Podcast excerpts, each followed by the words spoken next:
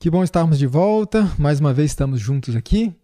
Queremos estar todos juntos aqui, mas a tecnologia nos aproxima nesse momento que nós estamos vivendo essa circunstância diferente e que bom estarmos juntos estudando um pouco mais a respeito daquilo que Deus espera de nós, da nossa identidade como cristãos, como filhos de Deus. Bom, nós terminamos o seminário anterior com uma, uma pergunta, né? Será que casar resolve o problema? Casar é a solução? Se agora eu tenho uma, uma esposa, um esposo com quem eu posso ter uma relação sexual lícita, aprovada por Deus. Então, a partir de agora, eu não preciso mais de pornografia. Será que isso acontece? Será que isso é real? Eu quero falar umas palavras primeiro para os solteiros que pretendem se casar. Olha só, foi feita uma pesquisa em 1988, eu vou mostrar aqui para vocês. Ela foi publicada nesse jornal de questões familiares.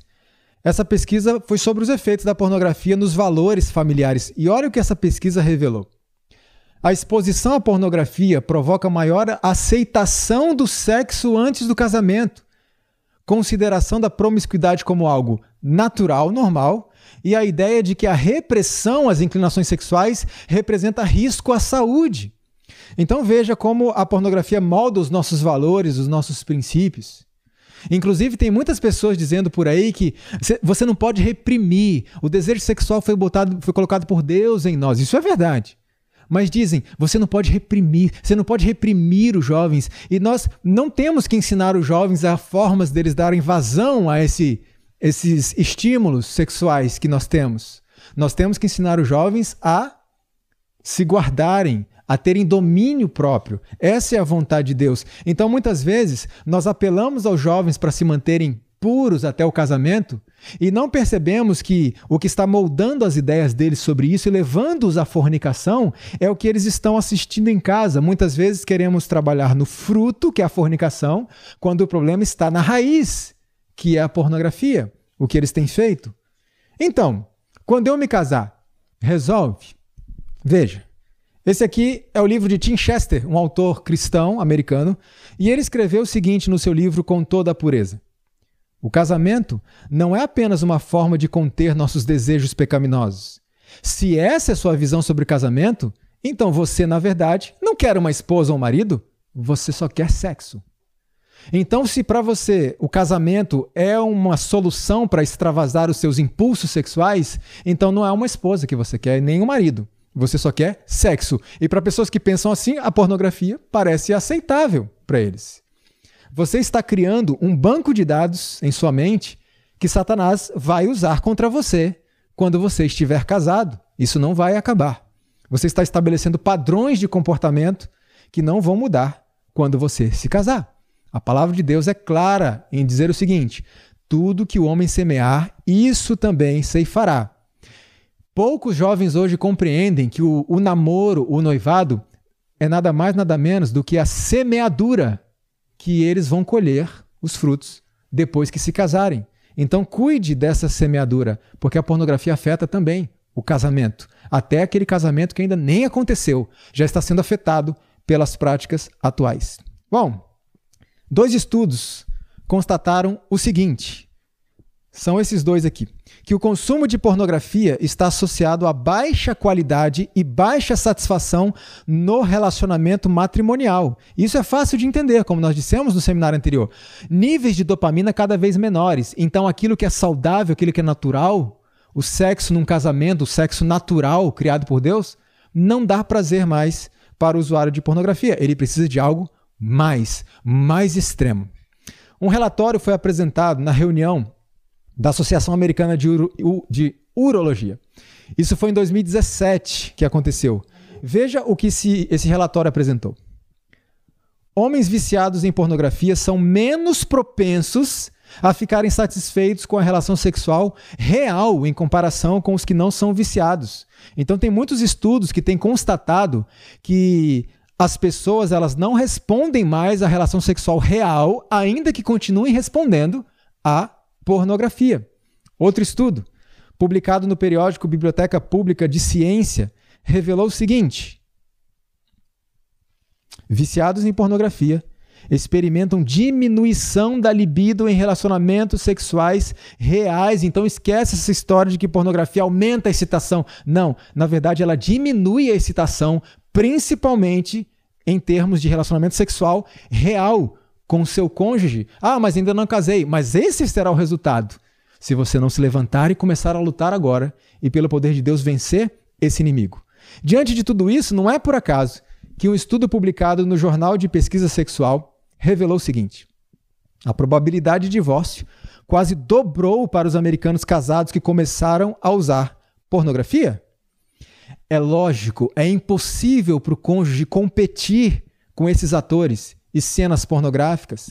Como eu disse antes, a, às vezes uma cena de uma hora, na verdade, ela foi gravada em vários blocos, com intervalos para o descanso. Ninguém mantém uma relação sexual por tanto tempo assim, como eu disse. Muitos desses atores e atrizes, quando dão esse intervalo, vão até um local, até o banheiro e vomitam.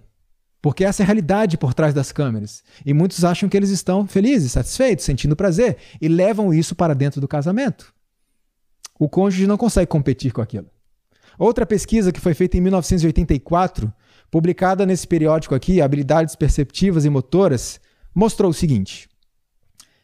Após serem exibidas fotos eróticas nessa pesquisa de 1984, fotos eróticas de outras mulheres, o valor estético atribuído às próprias esposas, às próprias parceiras, diminuiu. É o resultado natural. Um cônjuge não consegue competir com aquilo. As atrizes estão sempre disponíveis, a esposa não. E a esposa tem que estar sempre disponível quando o homem quer? Não. O sexo da pornografia é um sexo sem compromisso? Não é preciso absolutamente nada, é apenas físico, sexo. Por isso, um artigo de revisão de estudos, publicado nesse periódico direcionado à família, concluiu o seguinte: o uso da pornografia reduz o compromisso do casal. Isso é muito, muito simples de entender. Imagina, um homem que está sentado diante do computador assistindo pornografia. Ele tem milhares de mulheres de todos os tipos à disposição dele. Então, com isso, o resultado é que vai se perdendo o compromisso com uma única mulher, porque ele tem várias à sua disposição. Ele não se apega mais a uma mulher só. E a esposa sofre. Outra pesquisa, essa publicada na revista Sexualidade e Cultura, revelou o seguinte: Nessa pesquisa estatística foi constatado que consumir pornografia está relacionado a múltiplos parceiros sexuais. É lógico, a pessoa tem um monte de opções. Ela perde essa, essa consciência de compromisso, porque ela tem vários para escolher. Esse rapaz que eu vou mostrar aqui para vocês é o Mark Driscoll. Ele é um pastor e um escritor americano, não é um pastor adventista, um pastor evangélico. E ele declarou algo que eu achei muito interessante num artigo. Ele disse assim: A luxúria pornográfica existe para provocar uma cobiça e uma insatisfação que nenhuma mulher pode satisfazer. Porque não pode ser alta e baixa, magra e curvilínea, negra e branca, jovem e velha, como o harém exposto na pornografia. Então, um homem que assiste pornografia, ele tem à disposição várias opções. Ele não vai mais sentir prazer num compromisso com uma única mulher e vai perdendo interesse pela sua esposa. Isso também acontece em relação às mulheres, é, em relação aos seus maridos. Mais dois estudos aqui concluíram o seguinte: que o consumo de pornografia está associado à erosão do vínculo afetivo e à perda do apego entre o casal. Isso aqui são tudo pesquisas científicas. É a ciência falando para nós. A ciência confirmando aquilo que Deus já havia revelado. Por que perde seu apego? Primeira coisa, na pornografia, o centro é o prazer do homem. Então ali não há preliminares, não há proximidade depois que o ato termina. Veja, o sexo não acaba depois do sexo. A proximidade continua depois que aquilo acabou. O filme geralmente acaba é quando o homem acaba. Então é o homem o centro. Pode ser visto nesses filmes práticas sexuais insalubres e até violentas, agressivas. E isso é automaticamente transportado para o casamento, como eu disse antes. Os níveis de dopamina tão, estão cada vez se esgotando mais. E para potencializar, é só pingar algumas gotinhas de adrenalina então a pornografia violenta, entre aspas, ajuda a pessoa nesse ponto, para alcançar a excitação que ela já não tem mais. E não é por acaso que uma pesquisa publicada na revista Saúde Sexual revelou o seguinte: os resultados dessa pesquisa destacam, entre outras coisas, uma ligação entre exposição à pornografia e as expectativas sexuais do homem, e olha só, e a pressão sobre mulheres para se adequar ao que está sendo visto. Então, muitos homens levam isso para dentro dos seus casamentos e pressionam as suas esposas as mesmas práticas que eles veem nos filmes, porque é disso que eles precisam para sentir prazer e excitação. Certa vez um rapaz me escreveu, era um jovem ainda, e ele disse assim: Irmão Leandro, depois que eu me casei, eu tentei fazer com a minha esposa tudo aquilo que eu via nos filmes. E ele diz: foram quatro anos de sofrimento no nosso casamento. Ellen White escreveu o seguinte: O concerto matrimonial encobre pecados das mais negras cores. Homens e mulheres que professam piedade desonram o próprio corpo mediante a condescendência com as paixões corruptas, rebaixando-se mais que as criaturas irracionais. Em outras palavras, mais do que os animais. Todavia, por serem casados, julgam não cometer pecado nenhum. Veja o que eu falei anteriormente. Os limites que Deus estabeleceu para o sexo são entre um homem e uma mulher dentro do matrimônio e tem um terceiro limite dentro do matrimônio de uma forma que Deus possa aprovar. Porque dentro dos quartos hoje de pessoas casadas há formas que não são aprovadas por Deus de manifestar uma relação sexual. Ellen White diz mais. As paixões sensuais, favorecidas e acariciadas, tornam-se muito fortes. E indizíveis males da vida matrimonial são um resultado certo. Em vez de a mente desenvolver-se e ter poder controlador, dominam as tendências animalescas sobre as faculdades mais altas e nobres, até serem subordinadas às tendências animalescas. Animalescas. Ela está falando do casamento. Abusam-se dos privilégios sexuais dentro do casamento.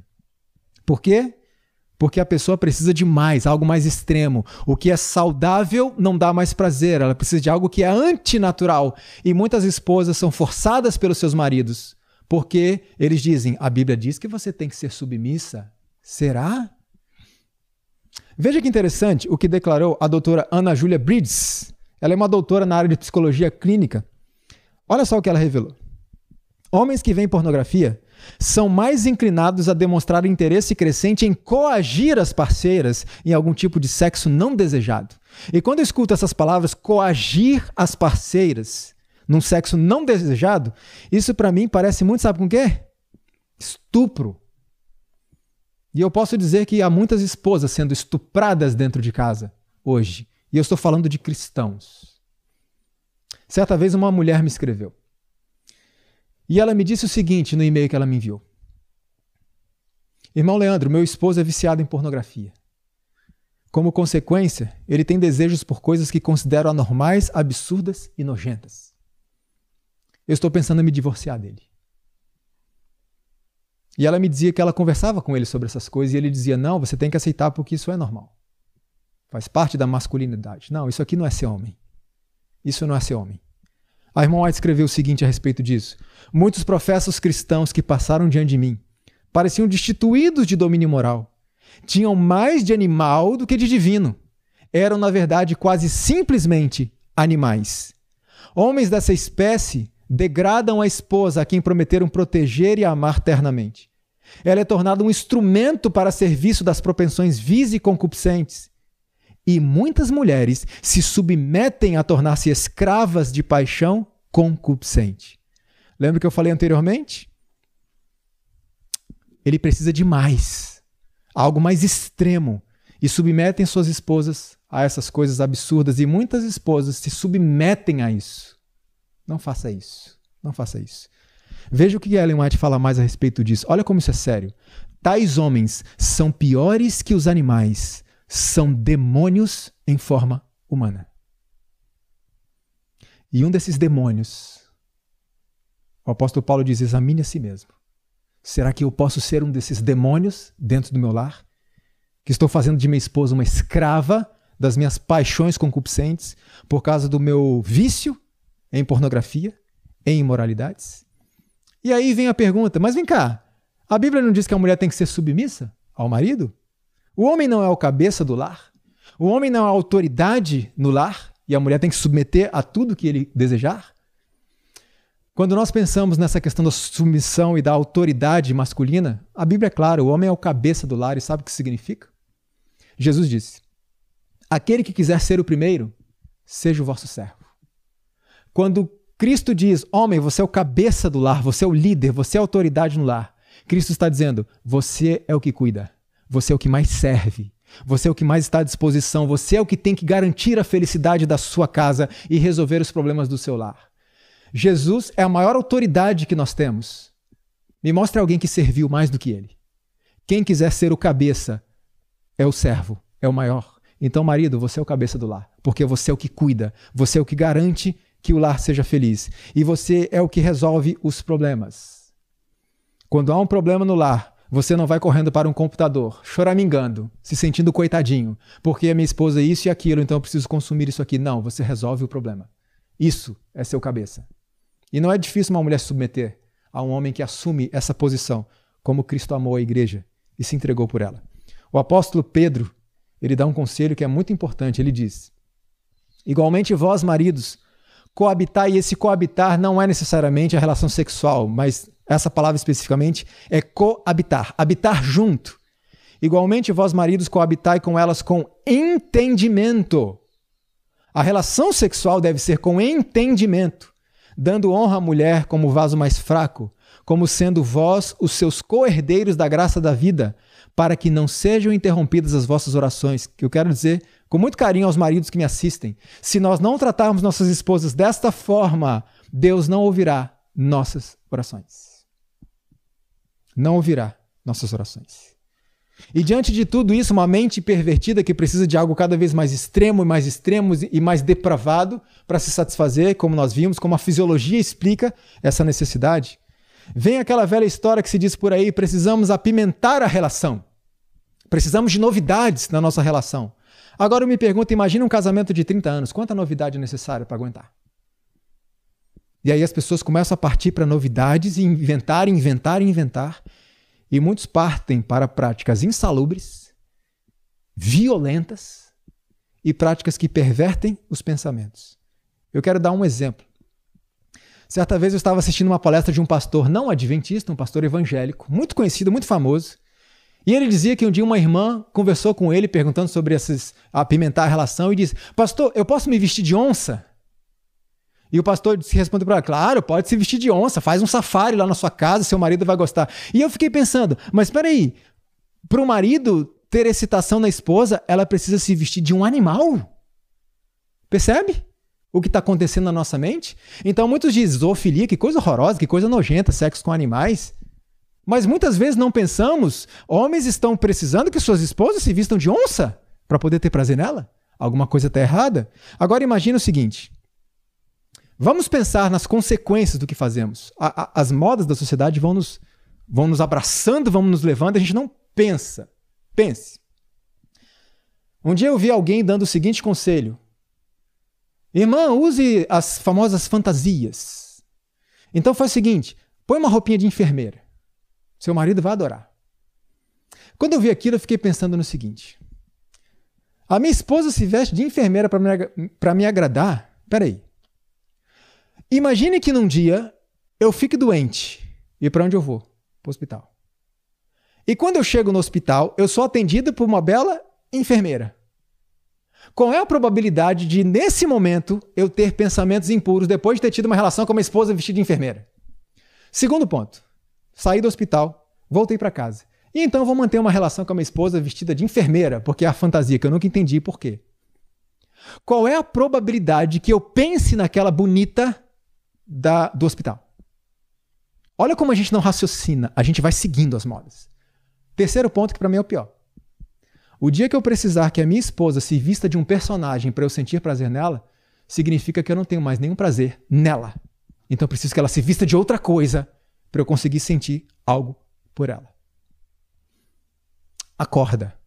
A gente tem que pensar no que a gente está fazendo. E quais são os resultados disso.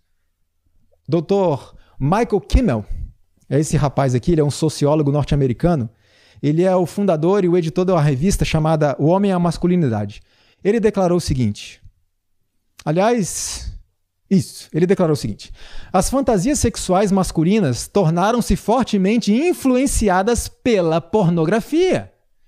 Isso aqui não é um crente falando, é um médico, especialista, aliás, sociólogo. Outro, esse sim é médico. Esse aqui é o Dr. Kevin Mageres, Mageres. Ele é um professor de medicina da Universidade Harvard, que é uma das maiores universidades do mundo, e ele declarou o seguinte em relação a isso: A pureza eleva o sexo a uma forma de mostrar verdadeiro amor e afeição pelo cônjuge, não principalmente uma forma de obter prazer. A pureza transforma o sexo em um ato de amor. Se ambos os cônjuges veem a intimidade sexual como uma forma de amar um ao outro, sua união será continuamente renovada e fortalecida. Então não vai precisar inventar essas coisas. O amor impede que o sexo se torne um fim em si mesmo. Palavras do Dr. Kevin Mageres. Sexo não é uma atividade física, meramente. O sexo é o resultado e uma recompensa de uma relação conjugal saudável. O sexo, como alguns dizem, começa de manhã quando você acorda. A forma como o casal se relaciona, um relacionamento agradável, saudável, cristão. E qual é o presente? Uma relação sexual saudável. Certa vez eu estava ouvindo um grupo de homens conversando e um deles dizia assim: Olha, eu estou precisando de ajuda porque a minha mulher está apresentando sintoma de frigidez, ela não quer saber mais de mim. Ela perdeu completamente a libido. Então, um outro rapaz disse assim: Eu tenho a solução para você, eu tenho um remedinho aqui. Dá esse remedinho para sua esposa, você vai ver. O que, que vai acontecer? Ela vai melhorar rapidinho. E quando eu vi aquilo, eu disse: é, Só um minutinho, deixa eu só fazer uma observação aqui. Remedinho? Faça um teste antes. Veja, examine como você está tratando, como vocês estão tratando as esposas de vocês no dia a dia. Porque muitos maridos, como Ellen White disse, são piores do que os animais, são demônios em forma humana, mas à noite desejam que a esposa esteja morrendo de amores por ele para ter uma relação sexual. Primeira coisa, como você trata sua esposa no dia a dia? Porque também há muitos homens que tratam a esposa muito bem naquele dia que ele quer uma relação. E nos outros? Examine isso e você vai descobrir que a esposa não vai precisar de remedinho. Nem sempre o problema está na esposa. Nem sempre. É verdade. A gente tem que reconhecer que há esposas que precisam cuidar da aparência. Sim. E maridos não? Eu tenho visto muito, muitos casos de maridos reclamando da aparência das esposas que parece que não tem espelho dentro de casa. Ah, minha esposa ela tá meio gordinha e tal. Olha para você. E você, como que você está? É verdade também que é, há esposas que realmente acabam com a libido de um marido que é fiel. Uma esposa infantil que age como uma criança. Uma esposa que não assume suas responsabilidades no lar e fica o apelo para as esposas. Uma, porque quando uma esposa infantil não assume suas responsabilidades, o esposo se sente um pai e não um marido. E o pai não vai querer ter relação com uma filha, com alguém que parece uma filha. A esposa que reclama de tudo, uma esposa briguenta, e Provérbios diz que é melhor morar no deserto do que morar com uma esposa briguenta, uma mulher irritadiça. Ela é comparada a uma goteira, sabe? Que fica pingando, pingando, pingando.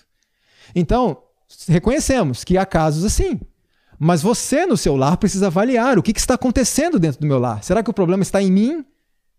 Independentemente de onde esteja o problema, o casal tem que resolver. Eu repito, a solução não é se fazer de coitado e ir para um computador ver pornografia. Isso não é coisa de homem. A solução é assumir a posição de líder e resolver os problemas que há na família, que existem na família. Então temos que avaliar todas as possibilidades. A irmã White escreveu o seguinte aos maridos, especialmente: Os maridos devem ser cuidadosos, atenciosos, constantes. Veja, não é só no dia que você quer sexo, mas constantes, fiéis e compassivos. Devem manifestar amor e simpatia.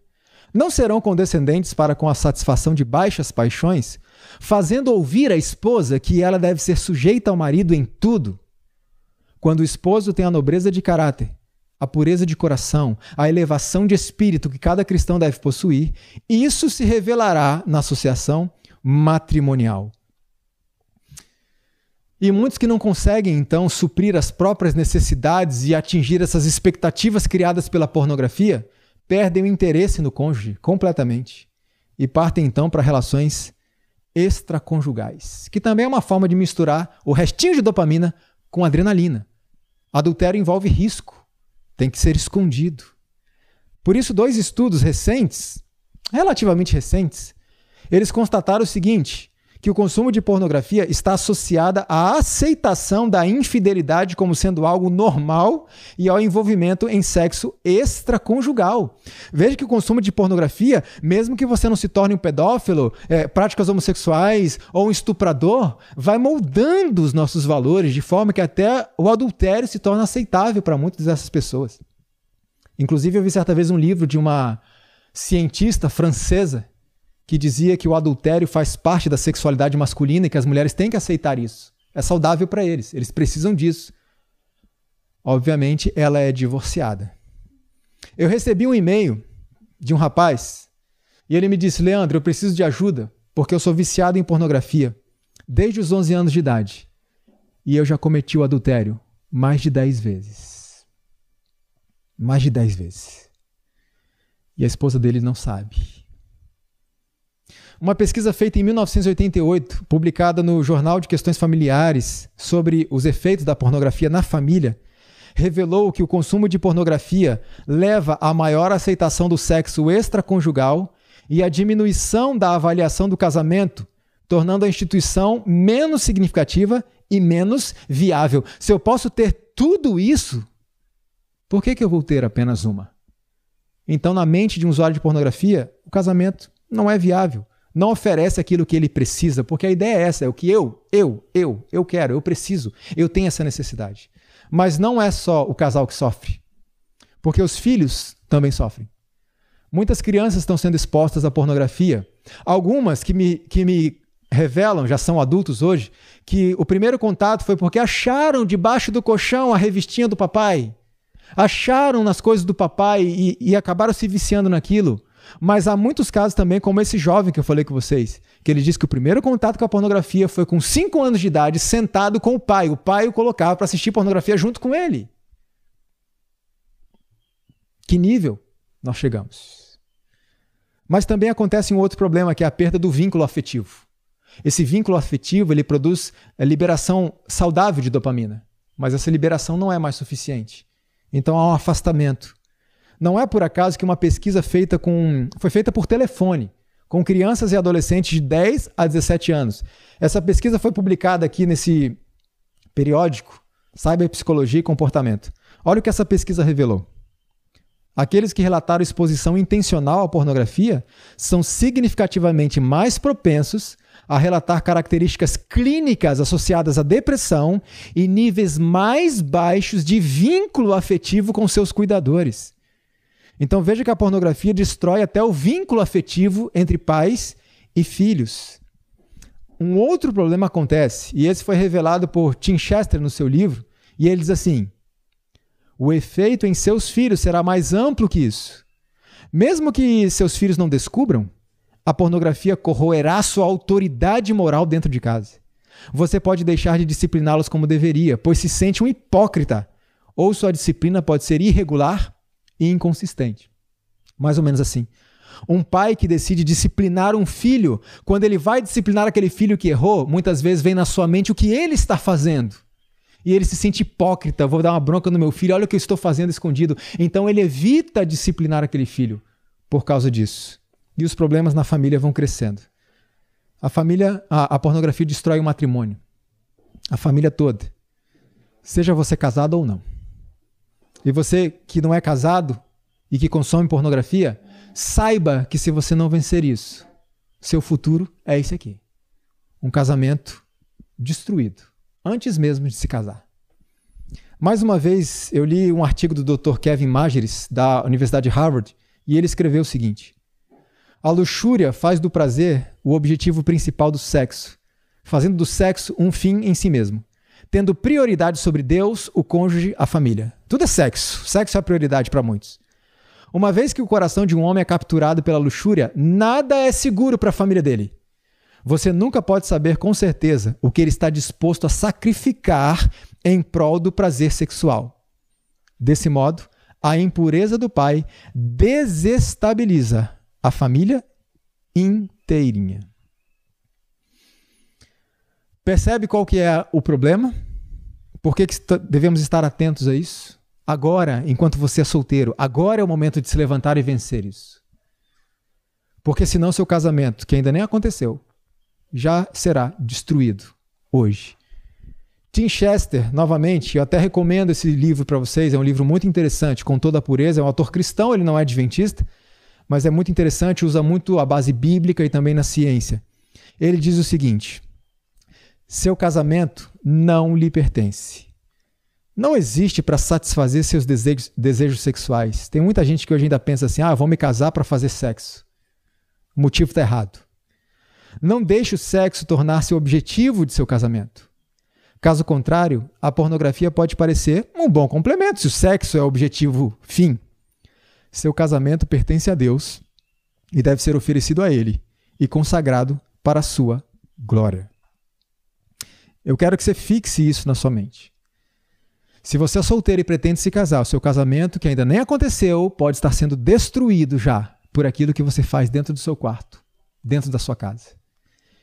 Então é o momento de nos levantarmos, assumirmos um compromisso com Cristo, nos colocarmos no ambiente adequado para que Cristo faça o trabalho. Nós vamos falar disso à tarde, na, no último seminário sobre esse tema. Como é que é possível vencer isso? Quantas famílias de nossas igrejas hoje estão sofrendo em silêncio?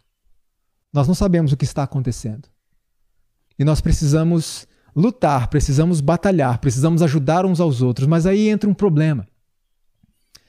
No aspecto da ajuda, muitas vezes, por ser algo constrangedor, alguém chegar para você e falar: Eu sou viciado em pornografia constrange. Então muitos ficam em silêncio e sofrem sozinhos. Só que há casos também que a pessoa não sente confiança em mim. De que ela pode abrir o problema comigo e esse problema dela não vai estar sendo espalhado por toda a igreja no dia seguinte. Nós precisamos ser pessoas dignas de confiança. As pessoas têm que olhar para nós, os nossos irmãos, olhar para nós e dizer: ali está uma pessoa em quem eu posso confiar, eu vou conversar com ele, eu vou me abrir com ele e eu vou pedir ajuda a ele. E as pessoas virão, se nós formos dessa forma, dignos de confiança. E nós poderemos então ajudar as pessoas, poderemos ajudar uns aos outros, poderemos ajudar as nossas famílias. Como nós vimos ontem, se houver mais religião prática dentro do lar, a igreja vai ser fortalecida. Então muitas vezes o problema não está na igreja, está dentro da minha casa. Por isso o apelo é que nós pensemos nisso, levantemos a nossa cabeça Busquemos o poder que está à disposição em Cristo Jesus. No próximo seminário, nós vamos tratar de o tema que talvez todo mundo espera, né? Como é que se liberta disso? Será que dá para se libertar do mal, do vício da pornografia? Lembra que nós lemos, que eu li aqui para vocês, um trecho de um e-mail que eu recebi é, de um jovem, de um diretor de jovens adventista, dizendo que ele assistia pornografia e praticava masturbação cinco vezes por dia. E aí você deve estar pensando: tem jeito para uma pessoa dessa? Olha o nível.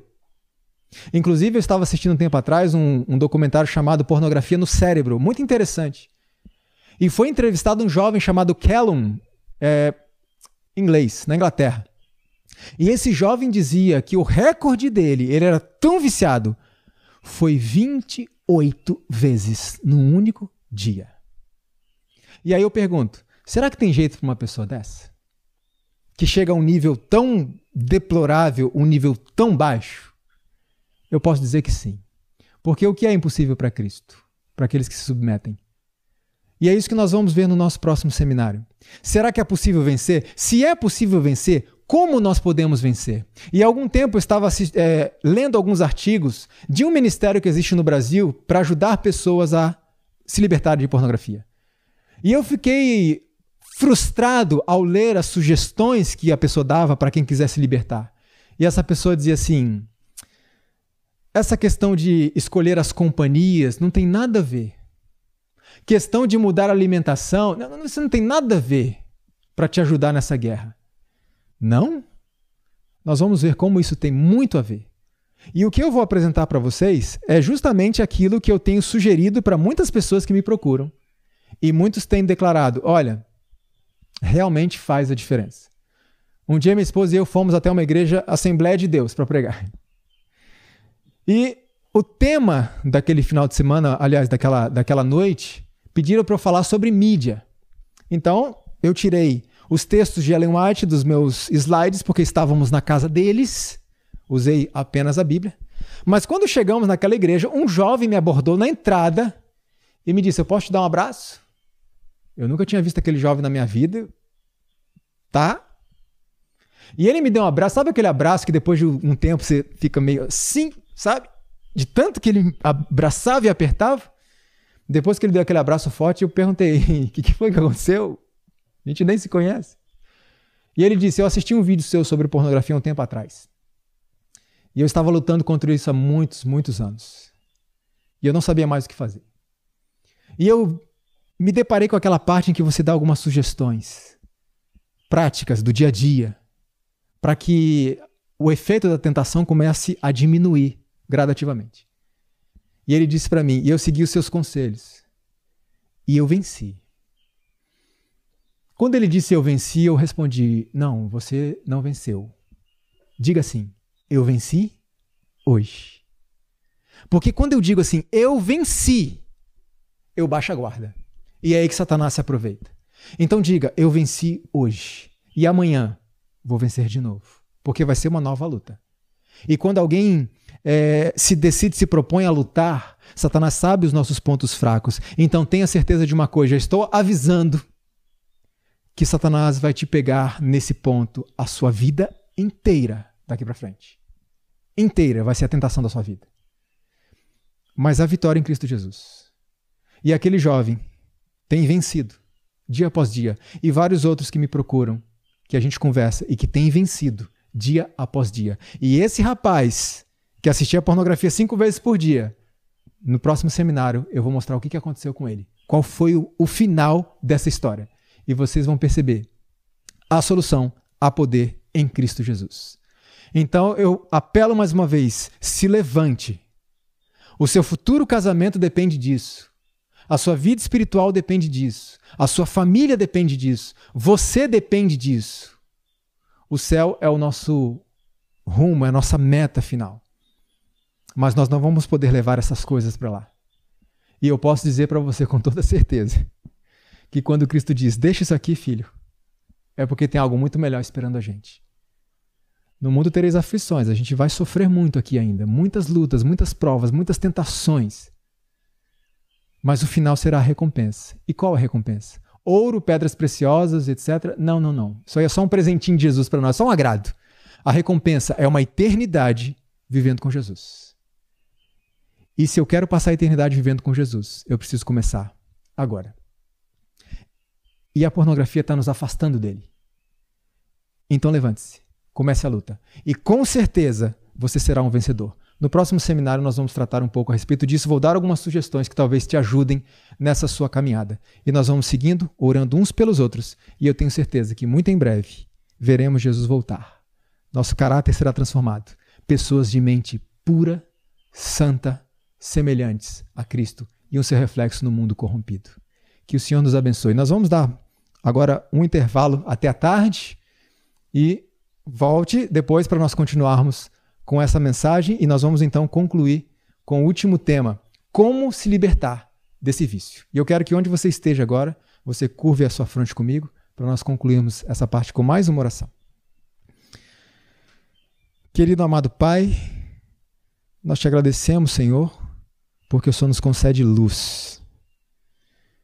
Senhor, nós estamos sofrendo como indivíduos, nós estamos sofrendo como igreja, estamos sofrendo como famílias. Satanás está nos atacando constantemente. Por isso nós pedimos que o Senhor tenha misericórdia de nós. Nós precisamos de ajuda. Eu quero te pedir de uma forma especial que o Senhor desperte a tua juventude. Levanta os teus jovens, Senhor. Eles têm sofrido com tentações, as mais diversas, especialmente as tentações sexuais. Mas nós sabemos que o Senhor criou o sexo para um propósito santo, dentro de limites pré-estabelecidos que nos dão felicidade plena. Por isso eu te peço, Senhor, que teu Santo Espírito faça um trabalho especial na mente dos nossos jovens. Que se guardem, que se guardem para o momento oportuno quando eles então poderão desfrutar desta bênção que é o sexo. Dê forças a eles. Dê discernimento a eles, que eles possam entender que não, que, que não adianta apenas orar, mas que é possível, é, é preciso nos colocarmos num ambiente apropriado para que o Senhor responda a nossa oração. Quantos, Senhor, estão orando, orando, orando e não fazem nada mais do que orar? E a tua serva, inspirada pelo teu espírito, disse que aqueles que não fazem nada mais além de orar, muito em breve vão deixar de orar também. Por isso eu te peço, acorda os teus jovens, levanta o teu povo. Se porventura eu peço mais uma vez a alguém que está nos assistindo aqui, que é um usuário de pornografia, que está viciado nisso, escravizado por isso, Senhor, que ele possa entender que há saída, que há solução em Cristo Jesus e que ele possa entender que não importa quão longe foi. O Senhor o recebe de volta. E o Senhor pode transformá-lo totalmente e dar a ele uma mente pura, uma mente santa. Abençoe, Senhor, as nossas famílias, os nossos casais. Ó oh, Senhor, tenha misericórdia das nossas famílias. Restaura os relacionamentos que estão sendo quebrados. Dá-nos a vitória em Cristo Jesus. Que possamos atravessar os momentos de tormenta que se aproximam. E muito em breve vermos Jesus voltar nas nuvens dos céus. Continue abençoando essa programação e a cada um que está nos assistindo. É o que pedimos e agradecemos em nome de Jesus. Amém.